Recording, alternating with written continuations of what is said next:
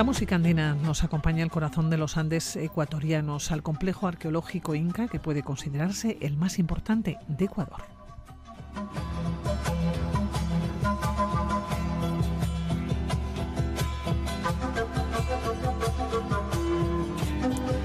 Un complejo que es poco conocido y que supone toda una pequeña aventura subir y bajar por carreteras quebradas por el perfil de las montañas.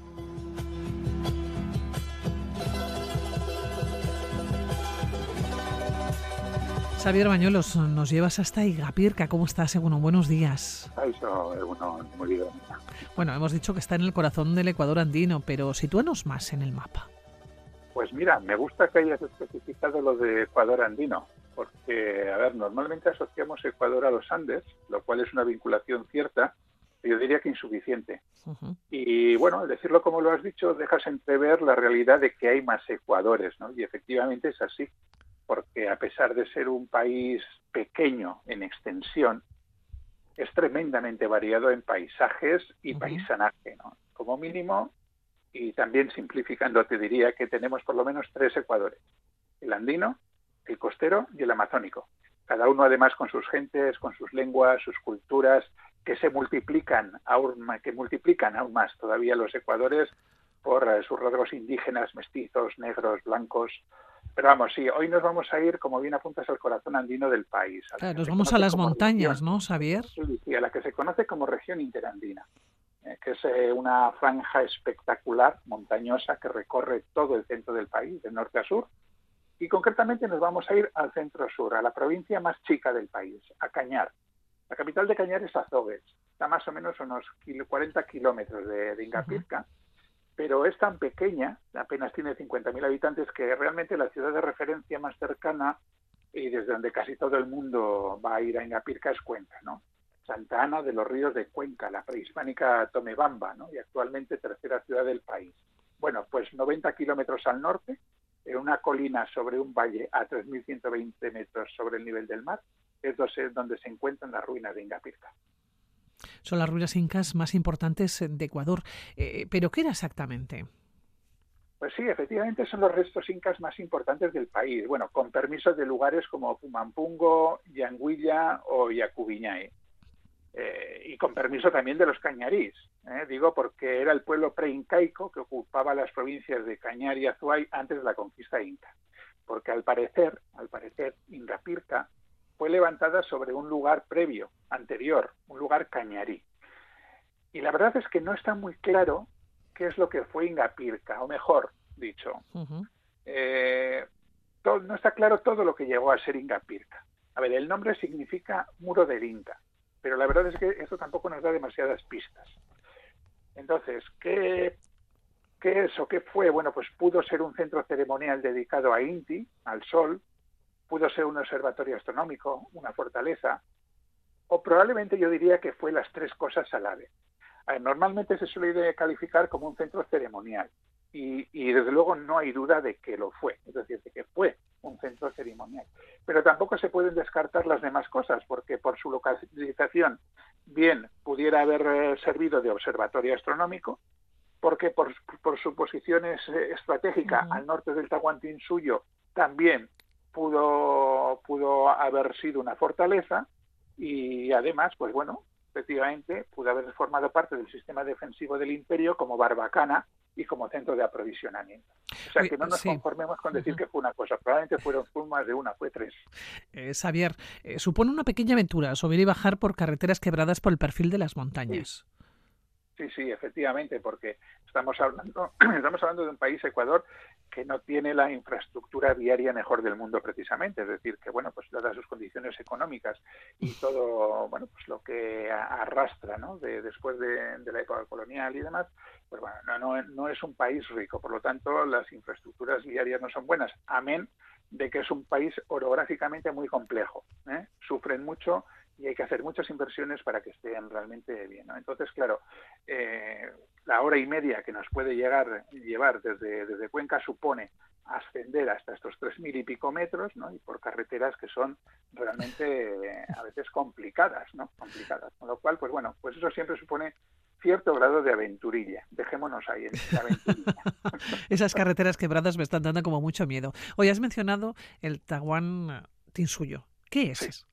Porque el nombre se las trae, he tenido hasta que parar para decirlo. Tahuán Tinsuyo, sí. Pues, pues era como los incas denominaban a su imperio. vamos a hacer, si quieres, una breve digresión histórica para poner las ruinas en su contexto. La cultura inca nace en 1197, con la creación del curacazgo incaico de la mano de Manco Cápac, que es considerado el primer soberano inca. Aunque la verdad es que se mueve un poco entre la realidad y la ley. Pero bueno, en cualquier caso, el primero en usar el término de Sapa Inca, que significa gobernador supremo, fue el Inca Roca en 1350. Pero el imperio como tal no se funda hasta 1430 con Pachacutec Inca Yupanqui, que fue quien consolidó, digamos, el poder del incariato.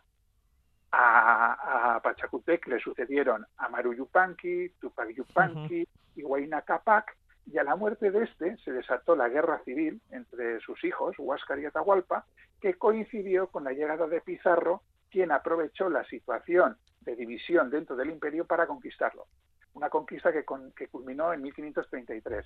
Aunque bien es verdad, bien es verdad que aún quedó un poco de resistencia, el Incario de Vilcabamba, liderado por Tupac Amaru, que nos va a sonar seguramente el nombre, que fue derrotado definitivamente en 1572. Bueno, pues durante todo este periodo, el imperio se, denominaba Tahuantinsuyo.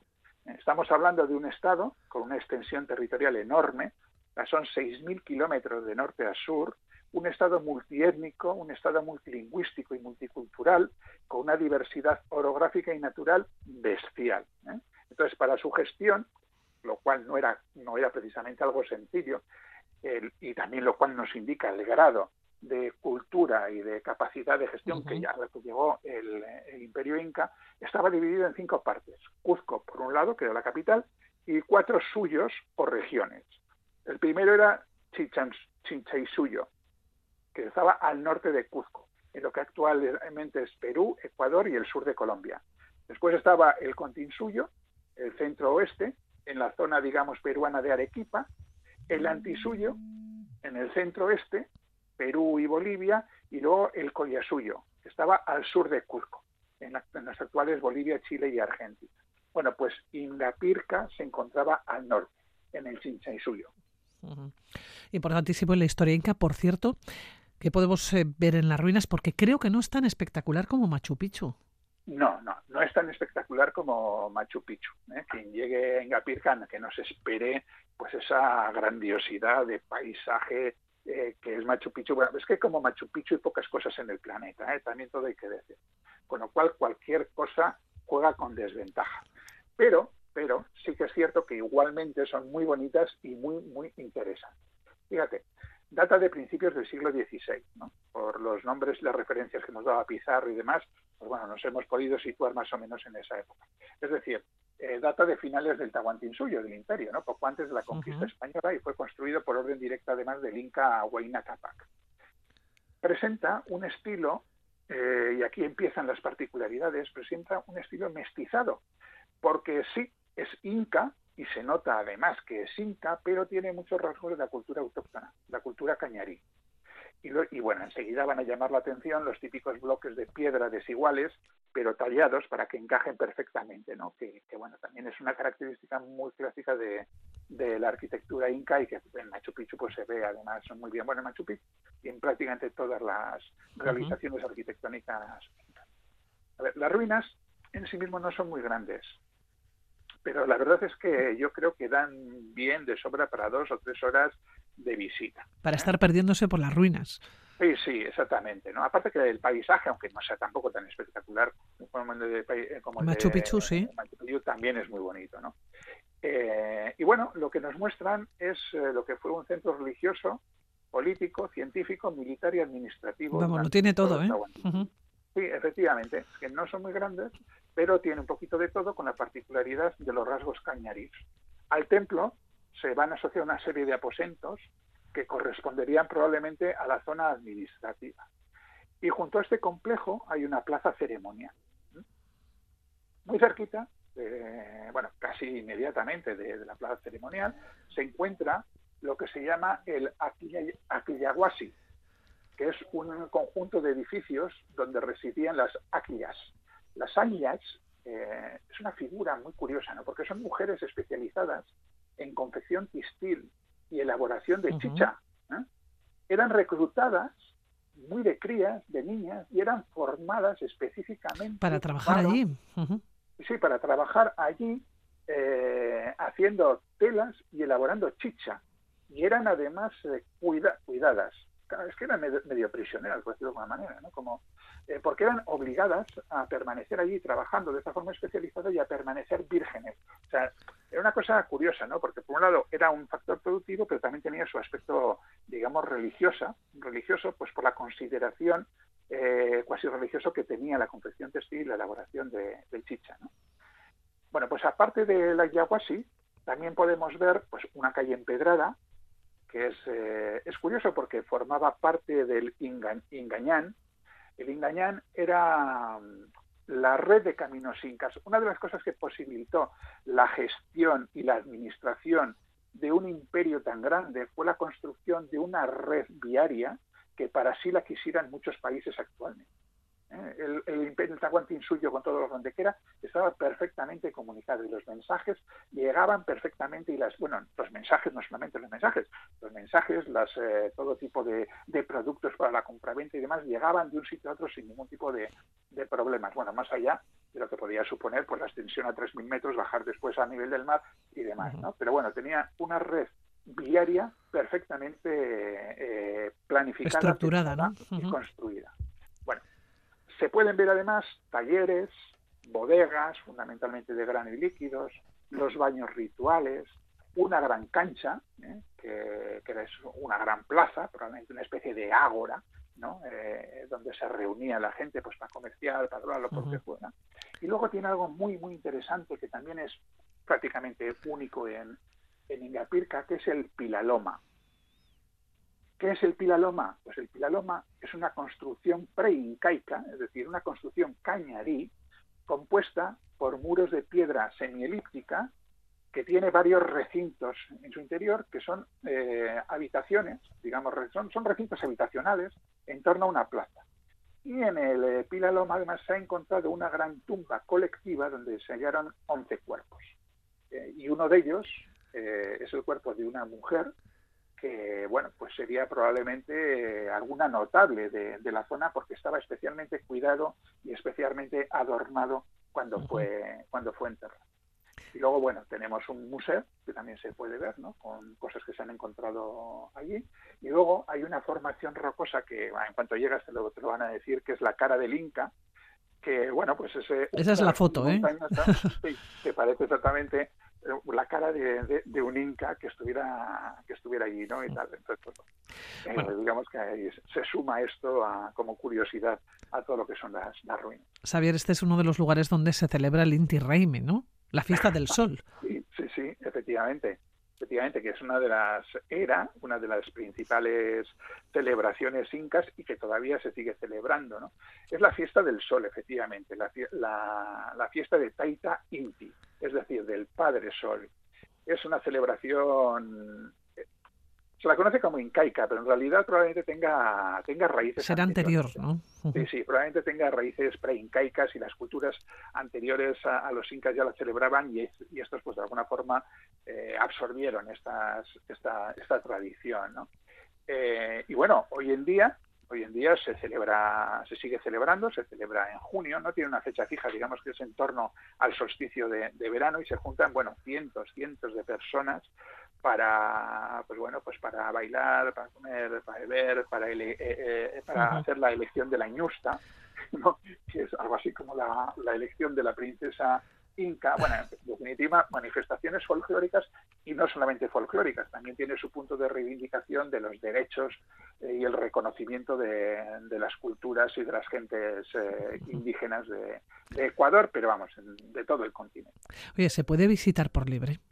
¿En Capirca? Sí, claro, tiene que ser complicado, entiendo, ¿no? Si tienes que subir y bajar, decías, por carreteras quebradas, ¿no? Por el perfil de las montañas, y luego te vas a encontrar, eh, efectivamente, ¿no? Con, con, decíamos, con estas ruinas, no tan espectaculares como Machu Picchu, pero claro, hay que verlas y también te lo tienen que contar, ¿no?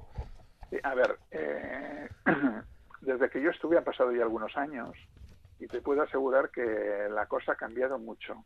yo cuando estuve sí que era bastante complicado el llegar. Hoy día no, hoy día la cosa salsa es un poquito más sencilla, pero bueno, así todo eh, mantenemos el término de, de aventurilla. A ver, se, normalmente lo que se hace es coger algún tipo de, de, autobús, porque hay autobús público que te llega, bueno, autobús, autobús o picar que te lleva hasta, hasta las ruinas, desde Cuenca, por ejemplo, uh -huh. o alguna excursión con alguna, con alguna agencia de, de allí, de la zona, ¿no? Eh, en cualquier caso, en cualquier caso, la visita es guiada ¿eh? y hay que reservarla. Yo, yo me acuerdo que la vez que, o sea, cuando estuve ya hace algunos años, eh, te dejaba ahí el coche, te, te, del coche, bueno, era una picar, digamos, con un montón de, de, sí. de, la, de, gente de la zona. de 4x4, sí. Sí, claro, 4x4, sino que yo no... No, no subes. ¿no? Y, y, bueno, era bastante divertido porque además te permitía estar con la gente, iba, fuimos hablando todo el camino, entonces no era hora y media, fueron casi tres horas, en fin, ¿no?